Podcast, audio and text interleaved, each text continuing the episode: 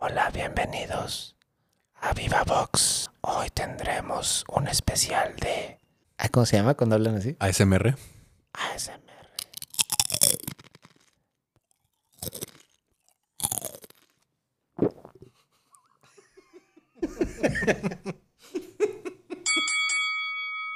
Bienvenidos a Viva Box, a este episodio 3. Número 3. Hola a todos.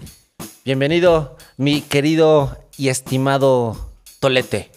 ¿Qué onda? ¿Qué onda, Roy, el, el- el Roy, el Roy Coach? El Roy, a la orden. ¿Cómo estás, Roy? Bien, amigo, ¿qué tal? Antes de que se me olvida, porque además está fresquito, apenas hace unos minutos, Brandon Moreno en la MMA ganó un campeonato mundial mexicano. Ya antes había sucedido que alguno de origen mexicano, como Caín Velázquez, voy a profundizar más, no hice la tarea, porque además está reciente, está calientito, no me acuerdo de otros nombres. De origen mexicano habían ganado campeonatos, pero Brandon Moreno, tierra mexicana, ganó campeonato mundial. Muchísimas felicidades. Muchas felicidades, qué, qué orgullo, qué gusto. Y bueno, Roy, el día de hoy vamos a hablar de un tema que nos han rebotado mucho y que ha generado mucho ruido en, en redes sociales, que tiene que ver con estas peleas de exhibición que se han dado en los, pues sí, en los últimos años, unas con razón, unas pedidas por el público y otras pues para explorar a ver qué pasa, ¿no? Las peleas de exhibición que se han estado dando en los últimos dos, tres años, que hay que decirlo, no es algo nuevo. En algún momento, Mohamed Ali se enfrentó, por poner un ejemplo, se enfrentó a un, boxe- a un peleador japonés. La verdad no me acuerdo de su nombre y no vamos a perder tiempo en eso porque la verdad es que fue una pelea muy mala, fue un muy mal espectáculo porque pues obviamente son disciplinas muy diferentes que recurría a, a patadas y agarres y todo lo que requieren las artes marciales mixtas. Con tal de no exponerse con Mohamed Ali, se la pasó en el suelo. Cada que se acercaba a Ali, le daba un patadón. Y Ali pues quería golpearlo con las manos, que es lo que mejor sabe hacer, y el otro le daba un patadón. Entonces todo, todo llegó un momento en que Mohamed Ali, en serio, realmente se iba a la esquina y se sostenía con ambas manos sobre las cuerdas para que el otro no lo pateara. Y no, no, no, no, no, un espectáculo Terrible, terrible. muy feo para... Muy feo, olvidable, en donde el gran perdedor fue, además del público, eh, Mohamed Ali, porque aunque realmente no salió con una lesión que afectara su carrera, sí salió con una muy fuerte lesión en la rodilla, Pues de los tremendos patadones. de los que- patadones, en los que por supuesto el japonés era un especialista. No me imagino cuáles fueron las razones por las cuales Mohamed Ali terminó en una pelea de esas. Dinero, Tolete, sin duda. Qué raro. El gran motor de este maldito mundo. Ay, no, eso hay que cortarlo. Bueno, todas las peleas de exhibición actuales no se pueden Híjole. modificar, no se pueden alinear a otro motivo que no sea, pues, mantener al- a, las, a las siguientes generaciones de, de los boxeadores, ¿no? Bueno, qué bueno que lo dices, Tolete, porque justo voy a decir una excepción. Eh, Es la misma pelea que se ha repetido tres veces, pero eh, cuyas ganancias no se las quedan los boxeadores, sino van dirigidas a la beneficencia. Y estas peleas han sido las de Julio César Chávez, Julio César Chávez padre, o sea, el mero mero, contra el travieso Arce. Oye, Roy, nada más como para poner un poco de contexto, estas peleas de exhibición o las peleas de exhibición en general son peleas que realmente no cuentan como para los números generales de cada boxeador, ¿no? Así es, así es, son peleas eh, que no cuentan en el récord oficial. Y la de eh, Mayweather contra McGregor sí fue una pelea oficial. Para el récord de Mayweather sí cuenta dentro de su récord, con la que además, tristemente, alcanza el récord de nuestro querido Finito López, con 51 peleas invicto. Eh, bueno, hay que ver también ahí con, con qué remató ese récord Mayweather y con qué remató el finito. El finito remató con la pelea más difícil de su vida, una muy buena pelea. Y Mayweather pues remató con una pelea que, que pues no peleó contra un boxeador. El mismo contexto que hemos venido tocando en todos los episodios, ¿no? De al final del día, los números de un boxeador hablan de su carrera, pero no te cuentan mucho el contexto Yes. que había en cada una de esas peleas. Cómo llegaron ahí, cómo llegó el rival ahí, Así es. cuáles fueron las consideraciones de contratos y de dinero y de N cantidad de cosas que, que no reflejan los números de los récords de un boxeador en particular, ¿no? Sin poner nombres todavía. Exactamente. Y qué bueno que lo dices, Tolete. Lo- los números no hablan de la carrera de un boxeador.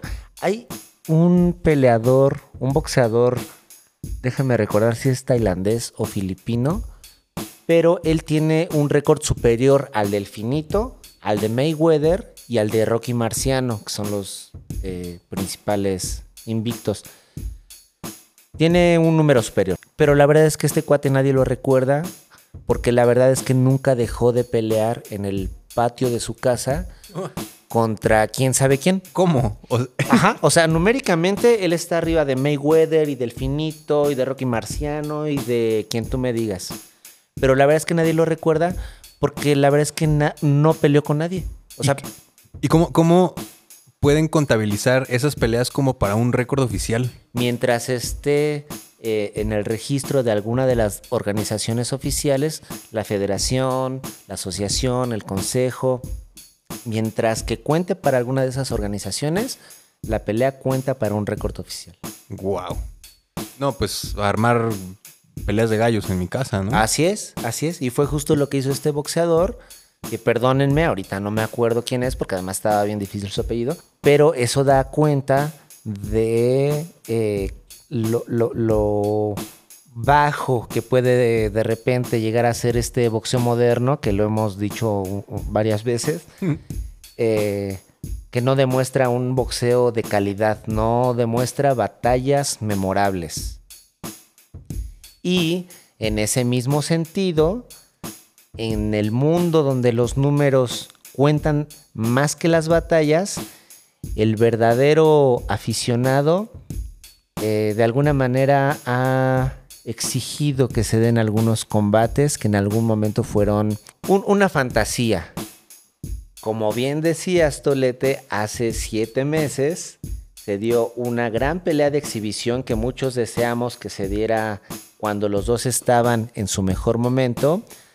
La pelea entre Mike Tyson y Roy Jones Jr. Dos leyendas, Tolete. Dos toros. Dos toros, así es. Estaba viendo la pelea hace ratito y Tyson, pues parece que está hecho para esto. O sea, no sé qué. O sea, está arriba que de los 48 años, arriba de los 50. Debe tener como ahorita, en 2021, unos 56, 57 años. Y parece que no pasó el tiempo. O sea, Así es. la forma en la que encara, la forma en la que suelta golpes, la rapidez que trae, el parado, lo comentábamos hace un momento de que el, el- el parado de Tyson eh, llega un momento en el que no sabe si es zurdo o diestro porque se para casi casi horizontal, o sea, las piernas las pone de frente. Entonces, digo, para los que no han tenido la oportunidad de, de boxear o de al mínimo pegarle a un costal, el hecho de no tener esa variación en las piernas, pues te quita mucha fuerza. Pero Tyson al pararse horizontal, Balance. tira unos tortazos a Sí. su edad. Sí. Qué bárbaro. Y la velocidad no lo puedo creer. Pero me estabas explicando de dónde viene ese parado. Ese parado viene de la escuela de Cus D'Amato, que además es uno de mis entrenadores favoritos en la historia y de todos los deportes, ¿eh? Porque tengo que mencionar al Tuca Ferretti, que es de fútbol, pero me cae muy bien, porque se enoja y... ¡Da cagajo! ¡Chingada madre! ¡Chingada madre! Sí, Tolete. Es eh, un boxeador muy agresivo y que fue su principal característica y que la ha guardado. La ha guardado durante años. Creo que más bien es parte de su personalidad ser agresivo. Eh, para darnos una idea y sin profundizar ahí en temas políticos, por lo menos dos de sus tatuajes hablan de parte de su mentalidad. Tiene un tatuaje de Mao y un tatuaje de Che Guevara. Ok. Y vamos a dejarlo ahí porque nos van a censurar. Dinero, dinero, dinero. Dinero, dinero. Y, y, pero bueno, se da esta pelea que después de muchos años no coincidieron en el tiempo perfecto. Eh, Roy Jones Jr. además era de, de, una división inferior en sus mejores momentos. Mike Tyson iba de salida. Y después eh, de, de muchas peticiones de los aficionados y de que hace falta en estos tiempos eh, ese tipo de nombres peleando, bueno, pues se dio. Y peleas interesantes. Peleas interesantes. Porque no puedo creer la edad que tienen estos dos boxeadores. Sí. Que sea una. que haya sido una pelea puramente de exhibición. Y la forma de pelear de los dos, irreal. Sí, irreal, sí, sí, irreal. Unos tortazos que se estaban dando. La velocidad de Tyson. Se estaba quitando casi todos los golpes. Roy Jones también tuvo la oportunidad de clavarle dos o tres bastante fuertes. Eh, al momento de hacer como el, el clinch entre los dos, eh, Tyson apenas se separaba tantito y ya soltaba dos o tres golpes al cuerpo que yo no sé cómo no se deshizo el, el, el, Roy, el Roy Jones Jr. O sea, golpes muy, muy fuertes al cuerpo y lo aguantó. Así es. Y se lo regresó. Sí, no, no, no, no, no. La verdad es que impresionante para la edad que tienen. Eh, por supuesto están lejos de, del espectáculo que hubieran dado en su momento, que los dos unas verdaderas fieras, pero para los nostálgicos de, del boxeo, la verdad es que nos dio mucho gusto ver ahí a Mike Tyson y a Roy Jones Jr., que además Roy Jones Jr. no está retirado, ¿eh? Ah, caray. Él sigue peleando a sus 84. Ay, Ay, no, creo que debe de tener como, ve, como, 60 años debe tener. ¿60 años? Algo así debe tener Roy Jones Jr. No parece. Está ya muy grande, sí, pero ahí anda, sí, pues, se ha cuidado, se ha cuidado. No, pues muy buena pelea para aquellos que no, las, que no la han visto. Es, ya en YouTube pueden encontrar la pelea completa. Vean los... los highlights de cada uno en su juventud, unas verdaderas bestias, unos verdaderos genios de, del ring y que bueno, se encontraron 20 años después, 25 años después, pero ahí están dando un espectáculo que el público pidió. Aplicado a esta pelea y aplicado a muchas otras que, que vamos a, a, hablar ahorita en un momento, se ve que este tema del juego de la nostalgia también en el box, ¿no? Lo hemos visto en muchos otros lugares, ¿no? Pues series de televisión que de repente empiezan a regresar con episodios nuevos, con la gente ya decrépita, eh, videojuegos, películas, o sea, lo que quieras, ¿no? Así es. Y hem, hem, es muy interesante ver cómo el box no se libra tampoco de, de estos temas, ¿no? Así es, yo creo que además somos una generación que consume mucho sí. y nos venden muchas cosas y compramos por nostalgia, por gusto. Pero también está el, el otro lado que quiere decir que, digo, ya profundizaremos más en este tema, pero para dejarlo aquí sobre la mesa, la nostalgia llena un hueco en el presente. Sí, sí, sí, Jugar sí. con la nostalgia es definitivamente una estrategia para llenar un hueco que las cosas actuales no pueden llenar y que desafortunadamente nos tenemos que ir al pasado y, y, y, y ponerle la, la, perspectiva del presente un poco para, para, para, al final de cuentas, llegar a lo que decíamos al principio, ¿no? Dinero. Así es, Tolete. Exactamente. Tú lo dijiste perfecto. Esta era no es la mejor era para el boxeo. Hay muy buenos boxeadores, hay muchas buenas peleas, pero esta era se ha caracterizado por la necesidad de peleas de calidad. Hay peleas de calidad, hay algunas peleas de calidad. No hay las figuras que deseamos y por eso hemos tenido que recurrir a estas peleas de antaño, que en algún momento fueron una fantasía y que nos están haciendo el, el, el favor. Por supuesto, están llevando su millonada, uh -huh. pero nos dejan contentos. Dentro de esa nostalgia vienen estas peleas entre Julio César Chávez, el gran Julio César Chávez, y Jorge el Travieso Arce, que que es- es- son un poco más jóvenes. El travieso es más joven. Chávez es un poco más joven que, que Tyson. Chávez está en una condición, Tolete, Tremenda. que está para darle una lección a varios boxeadores jóvenes, actuales. El travieso eh, es más joven, ya sabemos que el travieso no es el más técnico del mundo, pero todo lo compensa siempre con una tremenda condición física y con muchos, pero muchos... Huevos. Así es. Así es, con muchos ovarios el travieso. Lo comentábamos la vez pasada que su técnica tal vez no es la mejor, pero es bien aguerrido. Sí, sí, sí, sí, no, el travieso en cuestión de valentía es incuestionable. ¿Recuerdas cómo quedaron los resultados de las peleas que, que hicieron? Pues mira, como han sido de exhibición, o Ah, sea, no no, se da ganador. ganador. Pero pues muy claramente domina Chávez. Y especialmente la última, la tercera, eh, estuvo ahí con un, con un morbito. Ese mismo día había peleado el hijo de Julio César Chávez contra un boxeador que, déjame recordar su nombre, fue quien uno de los que en amateur le ganó a Canelo Álvarez. Cázares, se llama Cázares el muchacho. Y Cázares da la sorpresa, siendo que apenas es su cuarta, quinta pelea en profesional, y le gana al Junior, que en algún momento fue campeón mundial de peso medio. Le gana. Entonces, cuando ya viene la pelea estelar, que es de Chávez contra el Travieso, Julio sube encabronadísimo. Entonces ya la exhibición, eh, pues sí, es, eh, mu- muy, muy buena de parte de Chávez, porque pues enojado muchas veces eh, subes más inspirado. Se trajo el enojo de su hijo y se lo Y quedó se lo desquitó con el travieso. Entonces se puso bueno. y pobre traviesito le dieron una chinga. Ah, o sea, Chávez de plano se descontroló. Sí, pues no se descontroló, pero sí le puso una chinga. O sea, co- contrario a, a- a las otras peleas de exhibición, al otro par que hayan hecho, en donde, pues sí, está- sí se estaban dando muy bien, pero estaban cotorreando, en esta Chávez estaba bien enojado. Y bueno, así estas, estas peleas entre Chávez y el Travieso.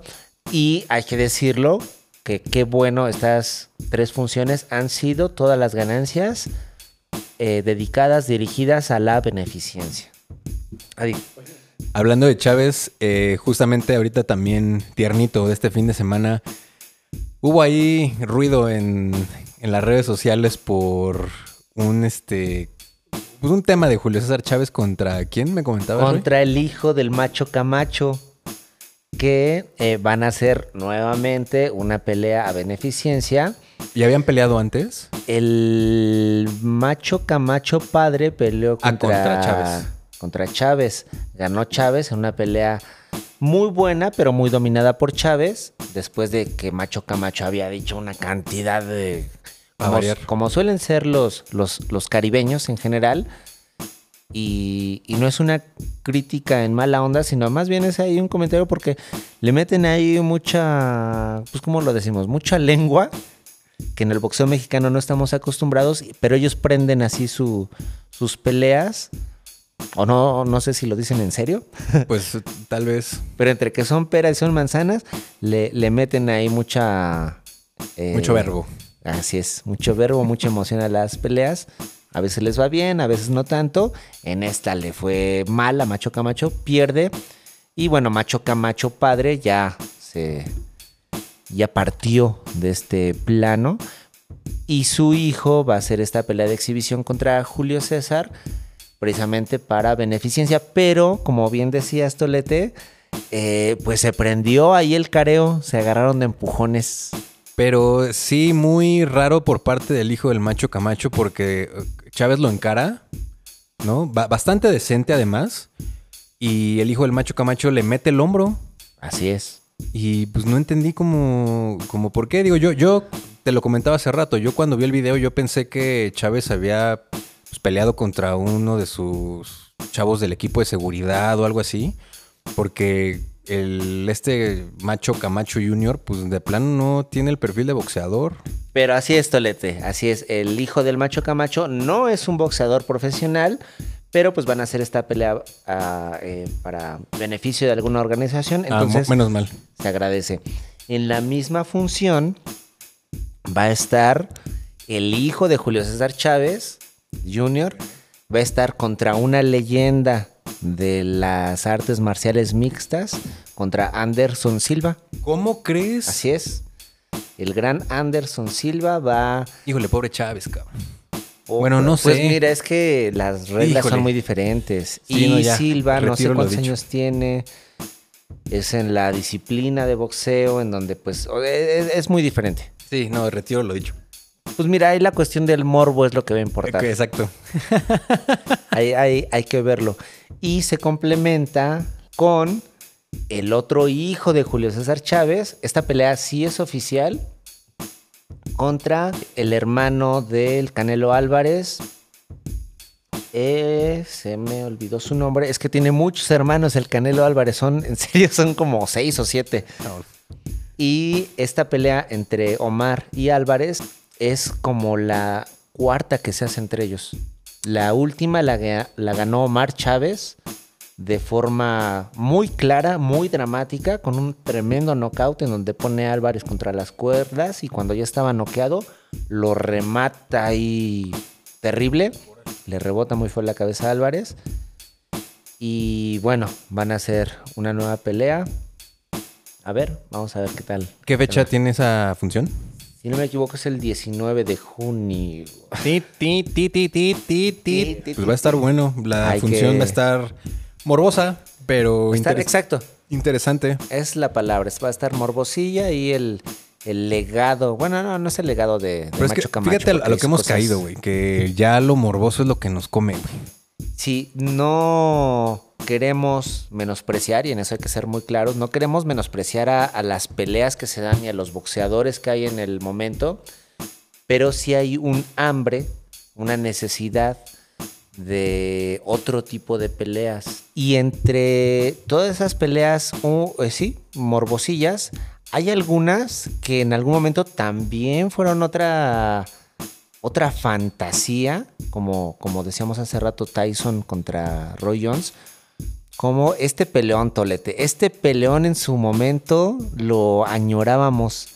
Juan Manuel Márquez contra Miguel Ángel Coto, que además es un México contra Puerto Rico. Que arrastra bastante historia, ¿no? Tal Sí. vez podamos hacer otro episodio en, la que, en el que hablemos de, de esa historia tan larga que tiene eh, en el boxeo México contra, contra Puerto Rico. Así es, no, sé por qué suena como que ya lo habíamos grabado. No sé por qué me suena, no sé. ¿Sí? Así es. Juan Manuel Márquez, yo creo que ha sido la última gran figura del boxeo mexicano. Eh, se le complicaban la- las peleas, lo mandaron muchas veces al suelo, todas las veces se levantó para dar gran espectáculo. Muchas veces se llevó la victoria. Y Miguel Ángel Coto, bueno, para mí, para mi gusto en particular, Miguel Ángel Coto y Wilfredo Gómez son los máximos boxeadores boricuas. Todos mis respetos. Que además, fíjate, lo decíamos hace rato, lo- los boxeadores caribeños, los boxeadores boricuas, se caracterizan, entre otras cosas, además de su calidad boxística, por ser muy habladores, pero Miguel Ángel Coto no. Todo el tiempo es un caballero, muy mesurado, eh, muy centrado, muy tranquilo, que, que para el gusto del boxeo mexicano eso cae bien. Estoy aquí viendo notas sobre Miguel Ángel. Dice, La última ocasión que peleó Coto ante un mexicano fue en el 2015 frente al Canelo Álvarez. Así es. Y Márquez en el 2017 fue cuando se retiró.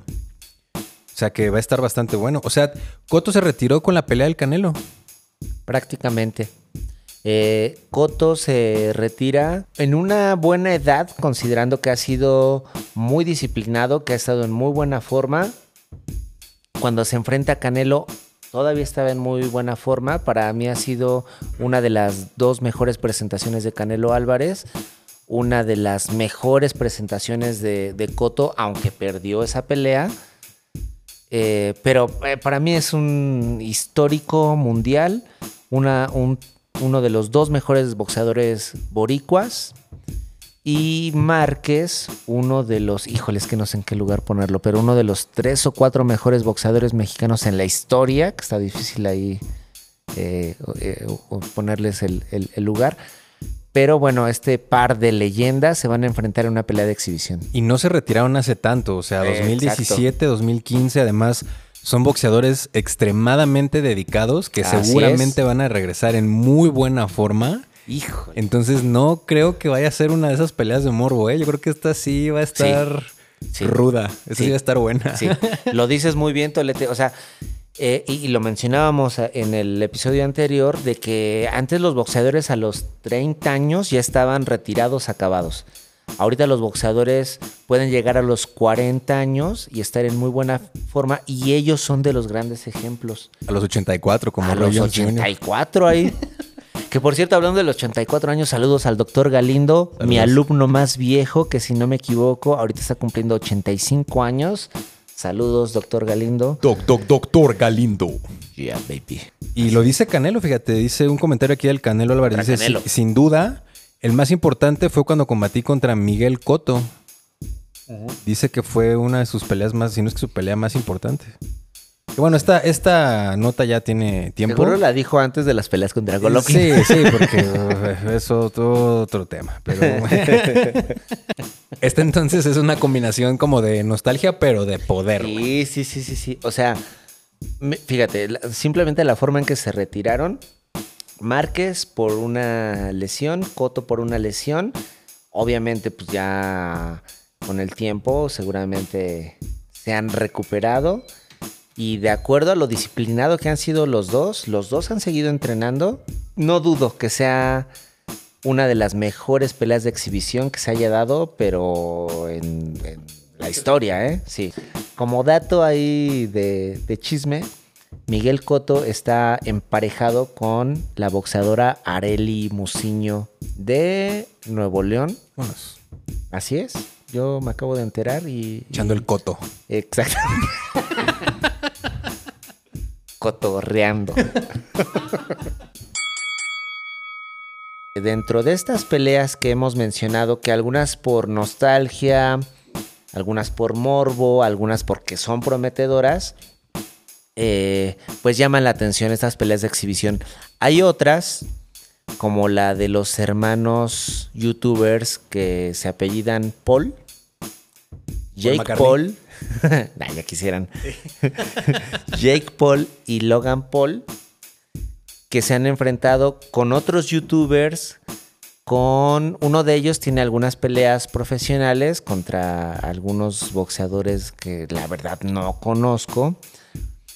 Y uno de estos hermanos, Logan, se enfrentó contra el mismísimo Floyd Mayweather y que sorpresivamente yo la acabo de ver, tengo que confesar que no la vi ese día porque yo sabía que iba a ser un mal espectáculo. Es que, carajo.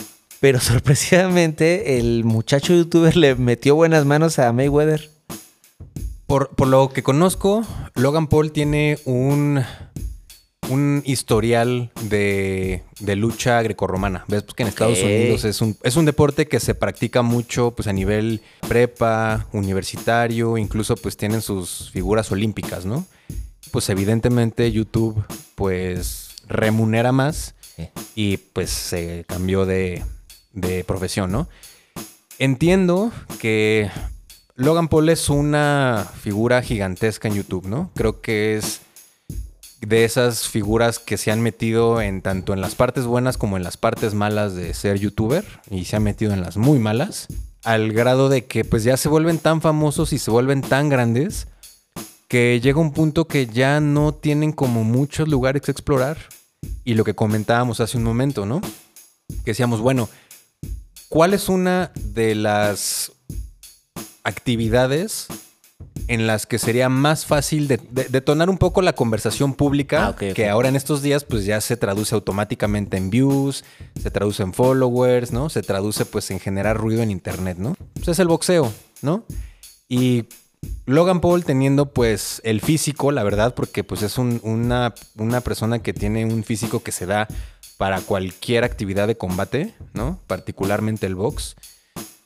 Eh, teniendo esta experiencia en redes sociales de cómo detonar una conversación muy fácil y, y cómo hacerla viral muy rápido, pues es como, son como dos ingredientes muy fáciles de combinar para poder generar muchísimo dinero en el boxeo, ¿no? Y Así luego es. cuando a esa fórmula le agregas a Floyd Mayweather, Sí. pues puta madre, es una bomba, güey, Así es. ¿no? Y Floyd Mayweather en eso es un experto. Claro. eh, En, generar dinero, en generar expectación, en generar eh, ventas. Mayweather es un verdadero maestro. O sea, simplemente su, su apodo, Floyd Money. Money, Mayweather. Gracias, señor de los camotes. Por venir. por su intervención, eh, pues habla, ¿no? Y, ahí me gustaría hacer un, paréntesis, Tolete. Floyd Mayweather tiene este personaje de, de villano, de tirano, eh, de, de persona mala en donde en muchas de sus presentaciones, por ejemplo en los pesajes, de repente salía aventando billetes hacia el público y haciendo cara de, de ustedes no me merecen y así. Él está muy consciente de su personaje, del Money Mayweather, pero realmente él ha sido una persona que se ha preocupado por el prójimo. Tiene un montón de fundaciones. Tenemos como ahí en el concepto a Mayweather de que es una mala persona por este personaje que se ha construido, pero se lo construyó precisamente para vender. Le ha funcionado muy bien y al grado que aún en el retiro sigue generando millones de dólares. Esta última pelea que hizo contra uno de los jóvenes Paul o jóvenes Logan, no sé cómo chingados se llaman. Paul Delgadillo. contra Paul Delgadillo. Logan Paul Delgadillo. Ganó más de 100 millones de dólares, una pelea de exhibición. de exhibición. Pero es lo que te digo, es el ruido. Y la preparación física que tiene Mayweather de años, Años, ¿no? Digo, tiene vida. que estar cerca de los 40, entre 45, 48 44 años. años creo que tiene. Pues es una máquina, ¿no? O sea, siempre ha demostrado que, o sea, Mayweather siempre ha demostrado que pues es, es y será uno de los boxeadores legendarios, ¿no? Que quedan ya marcados en piedra por el resto de la historia, con sus bemoles, Así es. porque tiene un estilo muy particular de, de pelea que hasta esa pelea lo demostró. y eh, una estrategia de armar las peleas eh, abajo del ring A que modo. también vamos a tocar eh, otro día. Si vienes por el, el lado de, de conocer el negocio de las redes sociales, pues entiendes la perspectiva un poco de Logan Paul, ¿no? Y también Mayweather, pues con esa visión de empresario que tiene, pues no lo echa en saco roto, ¿no? Que ahora en estas peleas que se dieron de los youtubers contra los TikTokers, daba Los TikTokers. dio la casualidad de que muchos de los entrenadores y mucha de la gente que estaba allá alrededor, pues traía ropa de, del- de TMT, ¿no? Del The Sí. Money Team, que es el equipo De que Mayweather. representa a Floyd Mayweather, ¿no? Así Entonces, es. pues ahí hay una línea muy delgada entre, entre el ruido y el dinero, ¿no? Así Pues es. creo que en Estados Unidos pagaron 15 dólares por el pay-per-view. O sea, pay-per-view, una tecnología que hace años no regresaba Porque no funcionaba. porque no funcionaba. Y, y fue de las que empezó por el boxeo. Así es. Y hace rato decíamos, eh, hablábamos de Mike Tyson, que, fíjate, la, la ironía, Mike Tyson fue una de, de- de las personalidades, una de las figuras que le dio en la torre al pay-per-view porque no rendía ver sus peleas. O sea, tú pagabas una cantidad grande de dinero Por dos rounds. por un minuto, por tres minutos. Pues no era negocio. Pero vi un video que me dio mucha curiosidad de un golpe que le mete Mayweather, me parece que es un Ah. volado de derecha que se lo mete a Logan Paul, en la que lo noquea, gracias señor de los camotes. En la que lo noquea, ¿no? O sea, literal se ve cómo le entra de lleno el golpe de Mayweather a Logan Paul y lo noquea. Pero Mayweather Lo tiene agarra. la suficiente fuerza para agarrarlo y para mantenerlo de pie. Se ve que son temas contractuales de los que Mayweather está muy enterado, ¿no? Porque dice, bueno, pues si lo tumbo ahorita, Acaba el negocio. se acaba el business. Entonces tal vez tienen que llegar a cierto round, que digo, para los que no conozcan el tema de los contratos de boxeo, a veces se pactan Así los es. rounds a los que tiene que llegar la pelea. Y este creo que fue un caso extremadamente evidente de eso. Así es. Sí, era una función que estaba vendida por ellos, que iban a ser ocho rounds. A diferencia de una pelea de campeonato, por ejemplo, que son 12 rounds, aquí nada más iban a ser 8 rounds. Entonces, pues había que completar ahí la, la función para que no se fueran decepcionados los espectadores. Y comparativamente la pelea de Tyson contra Roy, Roy Jones Jr. también fue de 8 rounds. Así es, Tolete. O sea, peleas de, de exhibición que, que no sé cuánto puedan exhibir acerca de- del boxeo. ¿Acaso exhibe en el momento atlético que está Mayweather de- después de ser un gran figurón? Ahorita, pues ya no está en su mejor momento.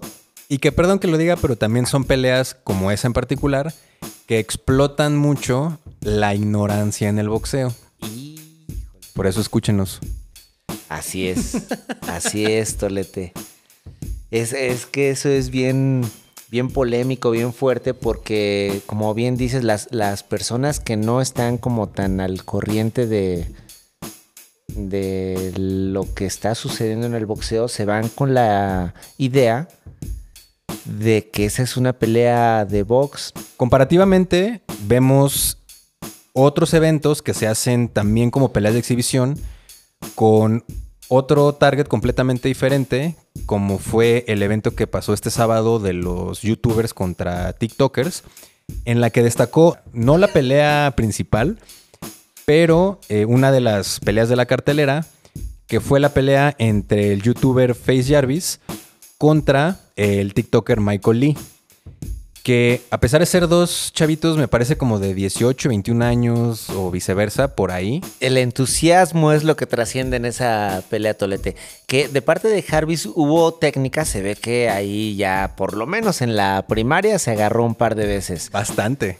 Porque trae, o sea, no, no solamente trae muy buena condición física, sino que le cabecella muy bien y Sí. tiene ahí como un instinto madreadorcillo, a diferencia del muchacho Lee. Lee, que pues se ve que entrenó, se ve que le ha dado al costal, se habrá echado ahí un esparrincillo, pero pues le dieron una madriza.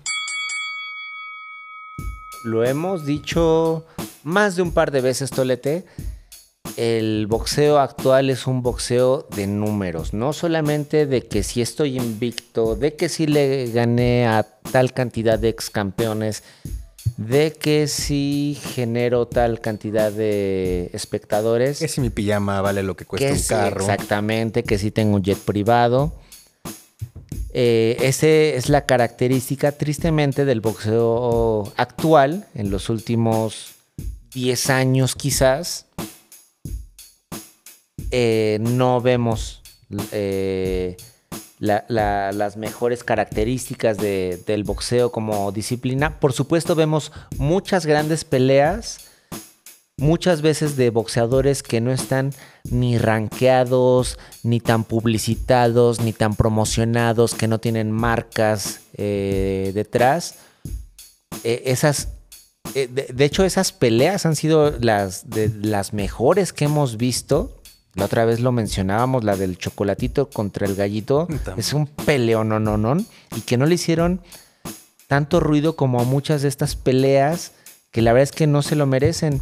Esta es una, un- un- una tristeza en el, en el boxeo actual porque realmente hay muchas figuras, hay grandes figuras, incluso todavía recurriendo un poquito a los boxeadores veteranos como Pacquiao.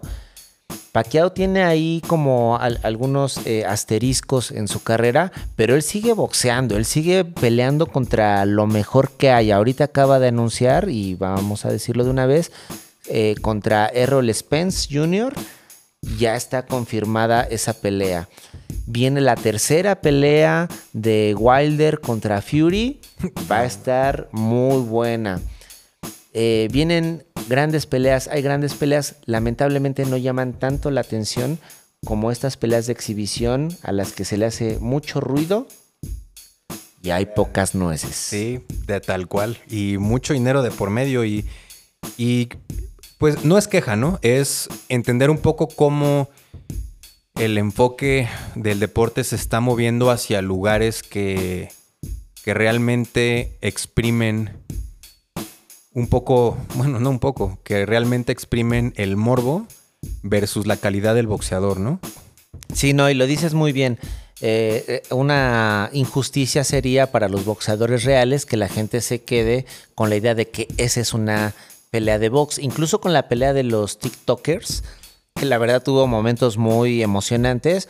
Aún así, hay que decirlo, eso no es una pelea de box. Y vamos a ver qué sigue en esta nueva era. Que, Que no es la mejor. que no es la mejor, Esperemos que estemos pasando por un bachecito. porque nos habían prometido, Tolete, que iba a ser Una buena era. si esto. Congratulations, champ. Gracias. Esta era, la era del Canelo es la mejor. Gracias.